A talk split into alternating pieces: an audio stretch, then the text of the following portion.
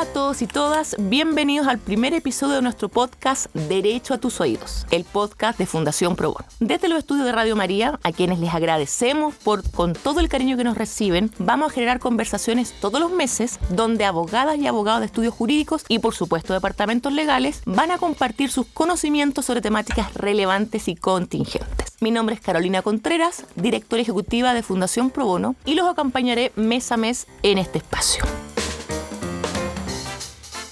abogados que hacen pro bono tienen ganas de formar su propia organización para ayudar a otros y ven cómo esta fundación se convirtió en un modelo exitoso. Pero debemos decir que esto no siempre fue fácil y hoy vamos a explorar las profundidades de la historia, motivos, misiones, chismes, papitas, todo lo que ustedes quieran saber durante 23 años. Por lo mismo, nuestro primer invitado no necesita mucha introducción si yo les digo Pablo Guerrero, socio de Barros de Rasuris, actual presidente del Consejo Consultivo y por supuesto fundador de Fundación Pro Bono.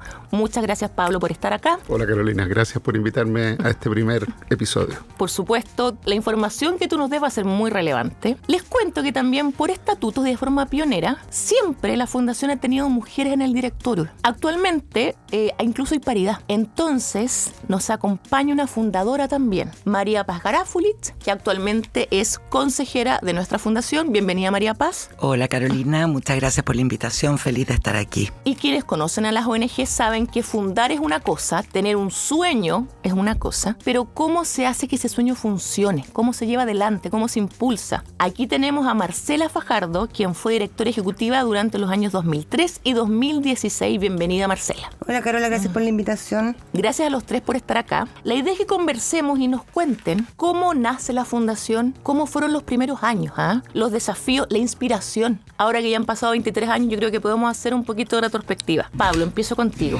Bueno, la verdad es que yo no soy necesariamente el más indicado para decir cuál es el origen. Sí, participo desde el principio. Yo creo que hay una persona que, que, fue clave en, en, reunir a un grupo de abogados que en ese minuto eran jóvenes, ya no, ya no lo son, eh, que es Juan Pablo Olmedo. Juan Pablo es una persona que tiene mucha creatividad, que siempre está mirando hacia el futuro y buscando nuevas oportunidades. Yo había sido compañero de curso de Juan Pablo en la universidad eh, y llevábamos mucho tiempo pensando en qué iniciativas podíamos hacer como, como abogados para, para temas de bien común. Surgió el tema del pro bono porque él estuvo participando precisamente pro bono en, un caso ante la Corte Interamericana de Derechos Humanos. Eh, a mí me había tocado hacer trabajo pro bono mientras eh, trabajé en Estados Unidos después de hacer mi, un magíster y me había tocado precisamente trabajar en un caso en el sistema interamericano. Eh, se incorporó también, bueno, Francisco Rego, que fue el primer presidente, Ciro Colombara, la María Paz, la Beatriz, y, de a poco fuimos madurando esta idea que partió muy distinta probablemente a lo que fue en definitiva. Pero ahí cuando Juan Pablo te dice, hagamos una fundación para que los abogados hagan trabajo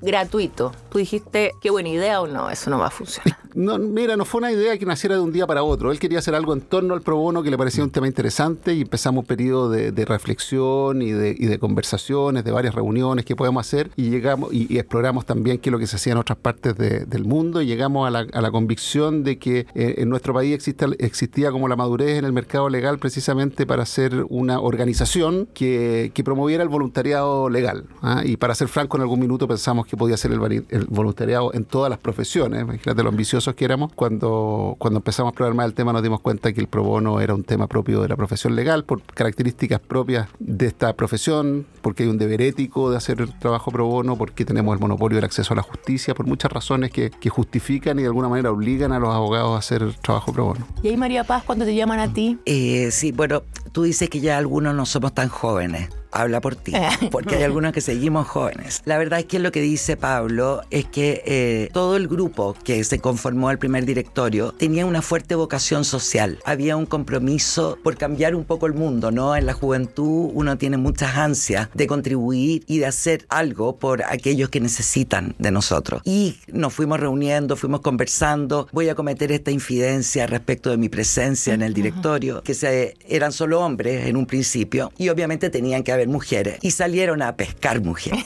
Así que nos encontraron a mí y a la Beatriz, nos miramos con la Beatriz y dijimos, nos han pescado para ocupar el, el cupo que corresponde de mujeres. Y pusimos también quizás el toque más relacionado con el mundo de la ONG y del mundo social, que era desde donde yo venía por lo menos. El resto de los, de los abogados eran más de estudio, de trabajo más corporativo. Fue muy lindo todo ese proceso inicial, porque fue muy fantasioso. Yo me acuerdo de una, de una conversación en que pensábamos en cómo iban a ser pro bono los arquitectos.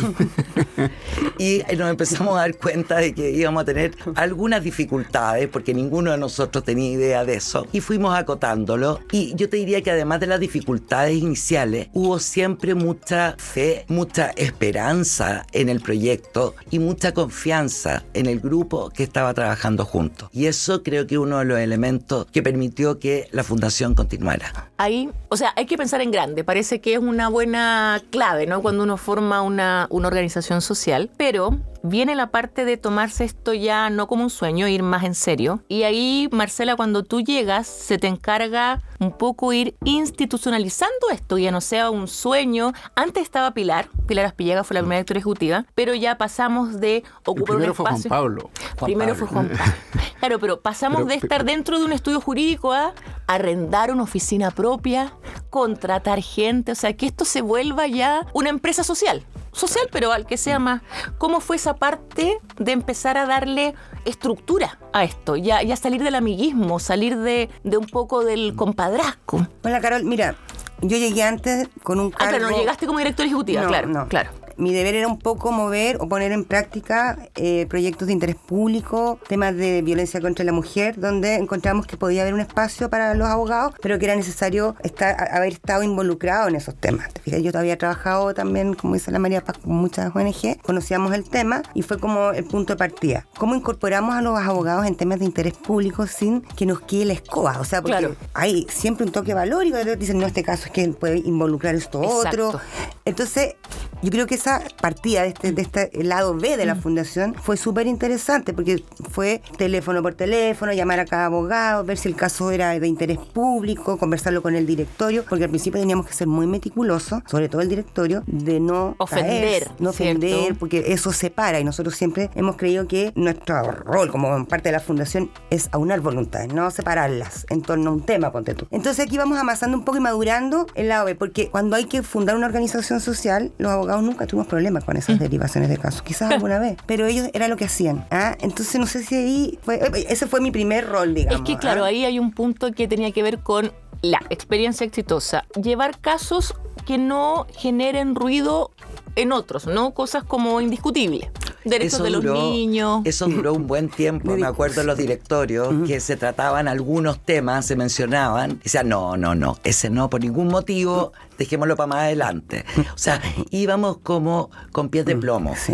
muy despacito, avanzando eh, y ganando la confianza finalmente de los Sí, abogados. yo creo que hay un tema importante y volviendo al, al- al- al periodo como más inicial de formación. Como decía antes, nosotros teníamos bien poco claro de cuál era el proyecto, teníamos una idea. Yo creo que fue bien importante ese, ese periodo de, harto, de harta reflexión, de harta maduración. Me acuerdo que nos juntábamos prácticamente una vez a la semana como a, a- a explorar ideas y temas. Y uno de los puntos tiene que ver con que éramos cuatro, sí, éramos cinco o seis personas, digamos, con, con harto entusiasmo, bastante jóvenes, muy cerca generacionalmente, pero bastante diversos en cuanto a, a, nuestra, a nuestros intereses políticos e incluso profesionales. Y eso nos llevó a que la reflexión fuera bien, yo creo que profunda en términos de qué es lo que había que hacer, cómo lo que había que hacer. Y yo creo que ahí tomamos decisiones estratégicas que son bien fundamentales en lo que fue la fundación después y en el éxito que tuvo. ¿Cómo? Como por ejemplo, crear un consejo consultivo eh, en el cual logramos aglutinar abogados bien prestigiosos que nos prestaron ropa que no teníamos eh,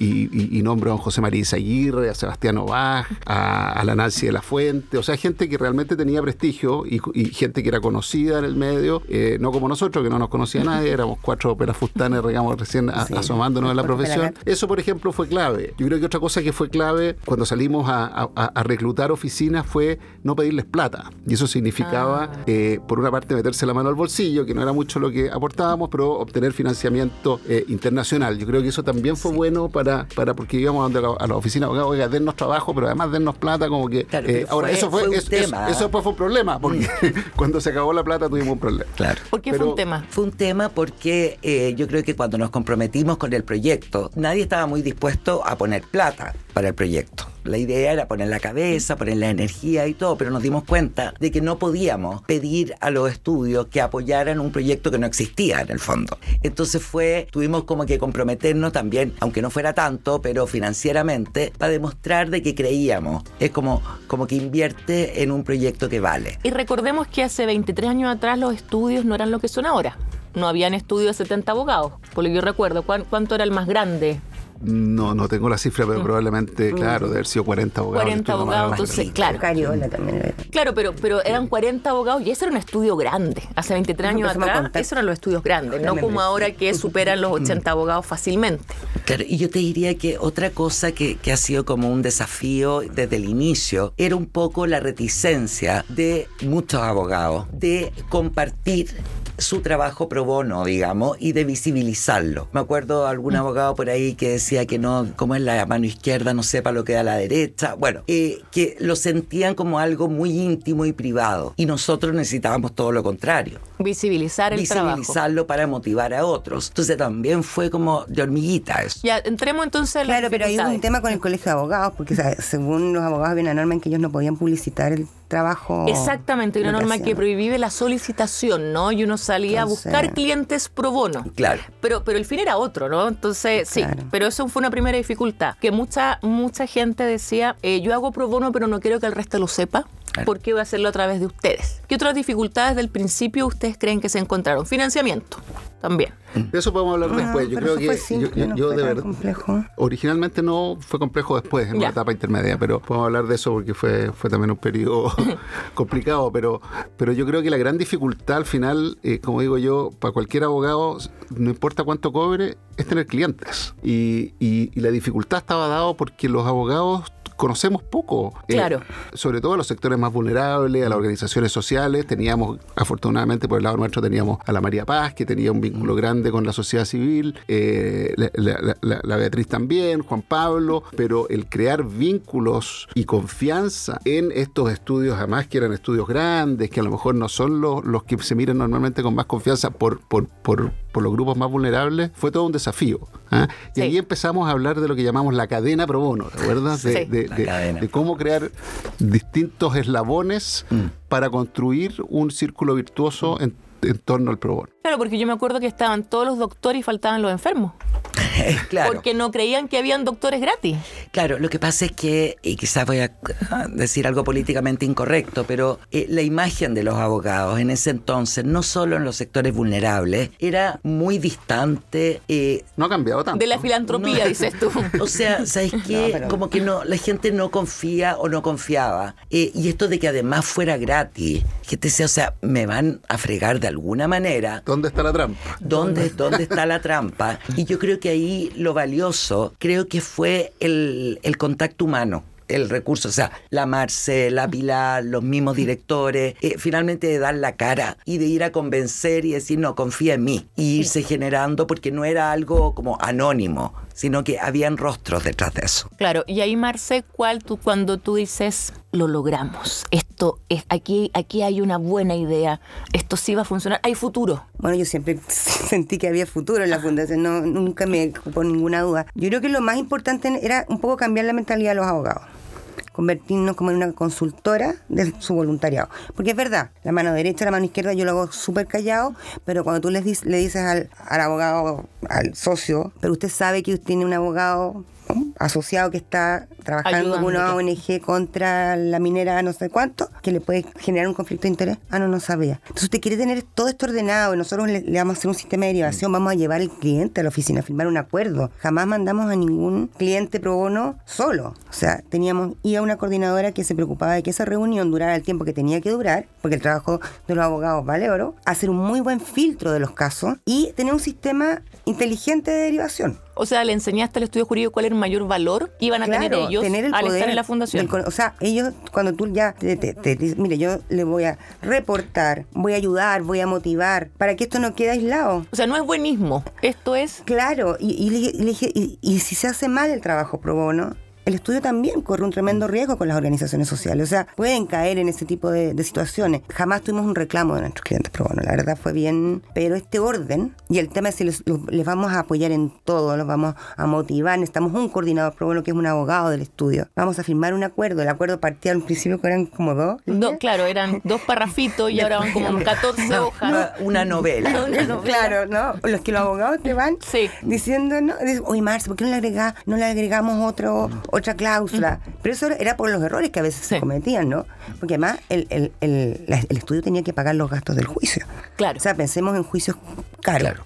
Ahora, todo ese camino, como que yo siento mirándolo un poquitito más de afuera, porque no estoy propiamente en el mundo del ejercicio liberal de la profesión, eh, ha llevado a que el concepto de pro bono se sienta como una obligación ética realmente, que lo es, pero como que se ha integrado en la mente sobre todo en los más jóvenes. Yo he tenido contacto con estudiantes de derecho, qué sé yo, y para ellos ya no es, ay, mira qué exuberante soy, hago pro bono. No, o sea, tenemos que hacerlo.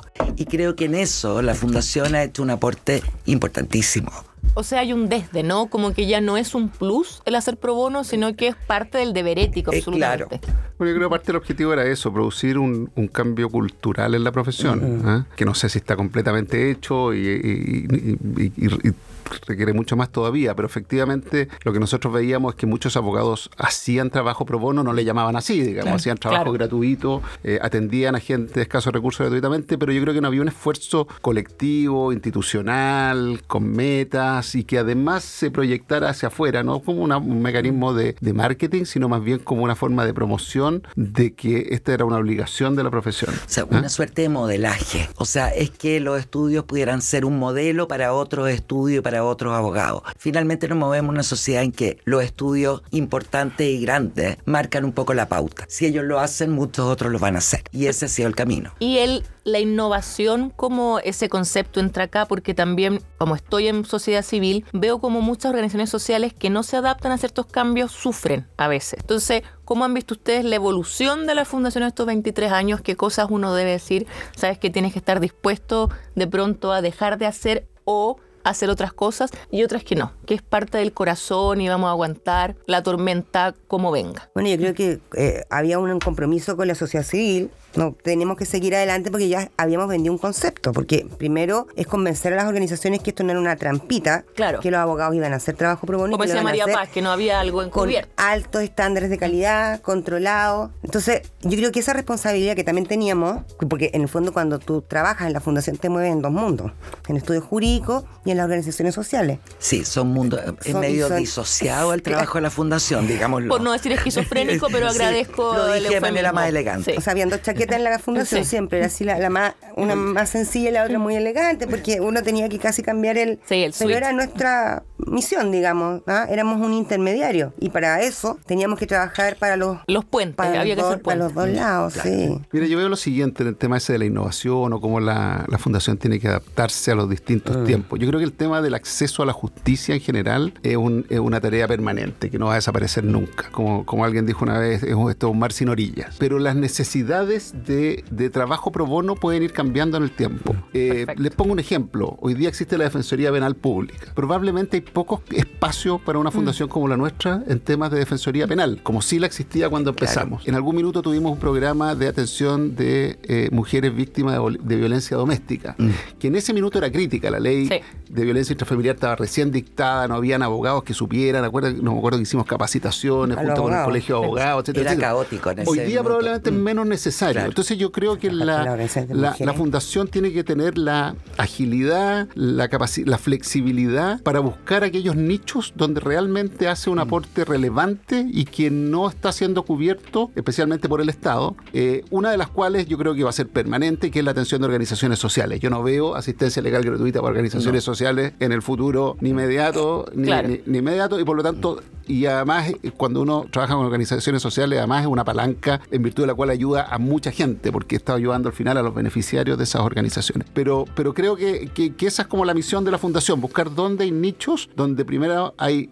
necesidades en relación con la asesoría jurídica o la asistencia legal que no están siendo cubiertos y segundo, donde son más eficientes o mejor aprovechados los recursos que tienen. No, no, no nos olvidemos que en la fundación, a través de los estudios y también de las fiscalías, que nos hemos olvidado un poquito de ella, pero hay abogados que son muy calificados, que tienen mucha experiencia y tenemos que tratar de aprovecharlos a su mayor nivel. Entonces, esas dos cosas hacen que yo creo que la fundación tiene que mantener esa agilidad y esa capacidad de buscar dónde van a estar las necesidades, no solo hoy día, sino que en el futuro. De acuerdo, porque ahora, por ejemplo, hay temas que no habían hace 20 años, como por ejemplo el ciberbullying. Hace 20 años se hablaba y la fundación, o los ONGs con temas de compliance. entonces, hay que irse adaptando y encontrando estos nuevos clientes. Oye, me están haciendo señas acá que el tiempo se está acabando, pero no quiero dejar de preguntarle a los tres cómo ven el voluntariado corporativo, porque la fundación también innovó en eso, ¿ah? porque las personas hacíamos, hacemos voluntariado, pero no solía ser en nuestra profesión. Uno hacía cosas muy nobles, mm. pero no desde lo que estudiamos, que tiene un mayor valor, que es aplicar mis conocimientos pagos para los que cobro a quienes no les voy a cobrar. Em, entonces, ¿cómo ven ustedes el futuro del voluntariado, abogadas y abogados, en los objetivos de la fundación? Hay que esto un vaticinio tipo... Yo soy generalmente soy bien, soy poco optimista, pero en este caso soy súper optimista. Me encanta. Eh, yo creo que las generaciones jóvenes eh, vienen con mucha energía. Eh, en nuestro país han pasado muchas cosas en el último tiempo y han sido cosas dolorosas para muchos. Y creo que el dolor te obliga al cambio y mm. te obliga a moverte. Y cuando los jóvenes ven eso, se activan.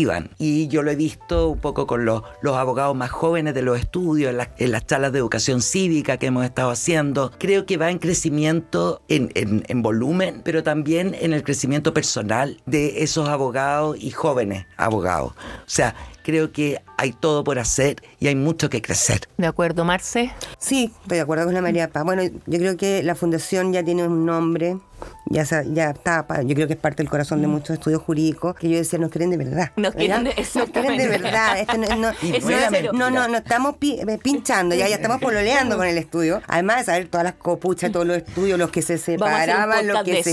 Y, y, hay un estudio... Pero ese es de not. Pero eso le carga a los abogados. no, pero cuando tú hay un estudio, afirmar, oye, ¿tú sabes lo que pasó en tal estudio? No, yo no tengo idea. O sea, teníamos más que ser muy cautos porque teníamos mucha información. Es verdad. Sabíamos qué, qué socio no nos quería porque nos copuchaba algún coordinador, cuáles nos querían, quiénes, eran flojos. No, o sea, teníamos una, una herramienta y una cantidad de información que teníamos que manejar con mucha cautela. Pero en ese sentido, bueno, la fundación, como dice eh, Pablo, tenía que, o como dijo la María para caminar con... Claro. Fue como que cuando tú decís, oye, igualados, se me igualaron. ¿Cómo entraron? ¿Cómo llegaron a que primero iban a hacer trabajo voluntario gratis? Ya, yo estoy pagando y, estoy desesperado por hacer voluntariado y, y, ah, y pregunta, oye, ¿cuántas horas hizo esto? esto tuyo, es una competencia, porque no pierden la competencia, y creo que la competencia ha sido algo que nos ha beneficiado bastante. Y cuando mandábamos los casos, el primero que tomaba el caso, y después, oye, ¿cómo reparten? No, al primero que, que, pide el caso por computadora, le damos el caso. Entonces había algunos que no creían. antes rogándole que lo tomaran y después, ¿por qué no me lo dieron a mí? Claro. Claro. Y, ah, eh, y fuera de todo, mira, vamos a ver cómo se hace esto. O sea, ellos siempre en esa dinámica, lo que fue muy rico además. Sí. Porque ya, ya se había formado una confianza, digamos, con los abogados. Y cuando los casos no eran tomados, llamábamos estudio por estudio, ofreciéndoles como quien dijera, cuando llega así, no vengo a vender, vengo a regalar. lo máximo. Como que les, eh, oye, te lo voy a ofrecer a ti porque no se lo quiero ofrecer a este otro estudio. Porque creo que tú estás más capacitado. Ah, y ahí viene también una suerte como nadar en, no sé, pues en dos mares distintos, ¿no? Pero que al final también es un yo creo, fíjate. Es, sí, porque, porque y funcionó, porque también ellos después de tomar el caso se dan cuenta de lo bonito que es hacer mm. pro bono, de lo bueno que es, entonces era más fácil después seguir en eso. No, y de la responsabilidad del cliente, porque en el fondo dicen, claro, te quiero tomar el caso, pero no quiero que la señora esté todos los días llamándome y preguntándome qué va mi caso. O sea, el que esté en la Fundación Pro Bono detrás hace que el, abogado profesionalice el, pro bono, haga el trabajo pro bono, pero y use las, las horas de su trabajo de manera eficiente. Por lo tanto, la fundación tiene que estar, apoyar al estudio, ofrecerle ayuda, ir a los ir a los, a veces alguna, nadie me fue a ver al juicio penal. Exactamente. Ah, entonces tenía que ir una coordinadora a ver el juicio porque hay una suerte de vanidad también, ¿no? Cariño. Pero bueno, todo eso se fue eh, construyendo en el, en el camino, ¿no? Pablo. Me olvidó la pregunta.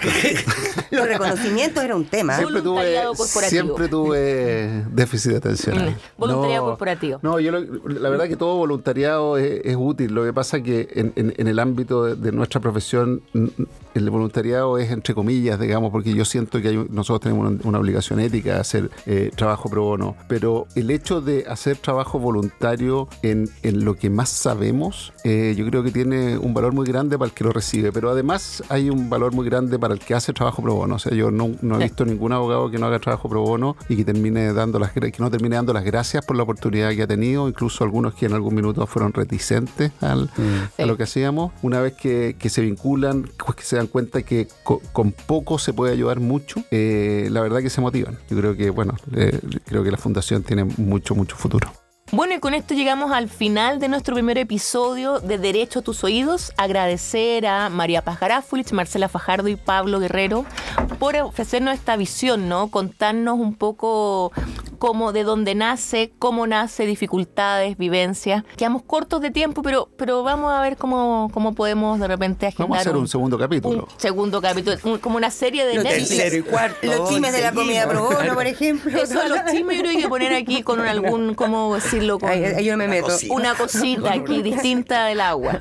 Eh, muchas gracias a Radio María por darnos el espacio y por favor sigan nuestras redes sociales y van a poder ver los casos, las actividades que estamos haciendo, Twitter, Facebook. Radio María fue nuestras primeras aliadas en la fundación. Sigue siendo estábamos- nuestra, no, o sea, nos llama primeras, Radio María sí. para eh, cápsulas de pronto sobre distintos temas legales, así Pero que que estábamos ahí en y reciben donaciones sí. Radio María, así que los quiera ayudar, por favor, están abiertos. Así que nada, estamos aquí para conversar. Gracias a todas y todas y nos vemos el próximo mes con otro capítulo de Derecho a tus oídos.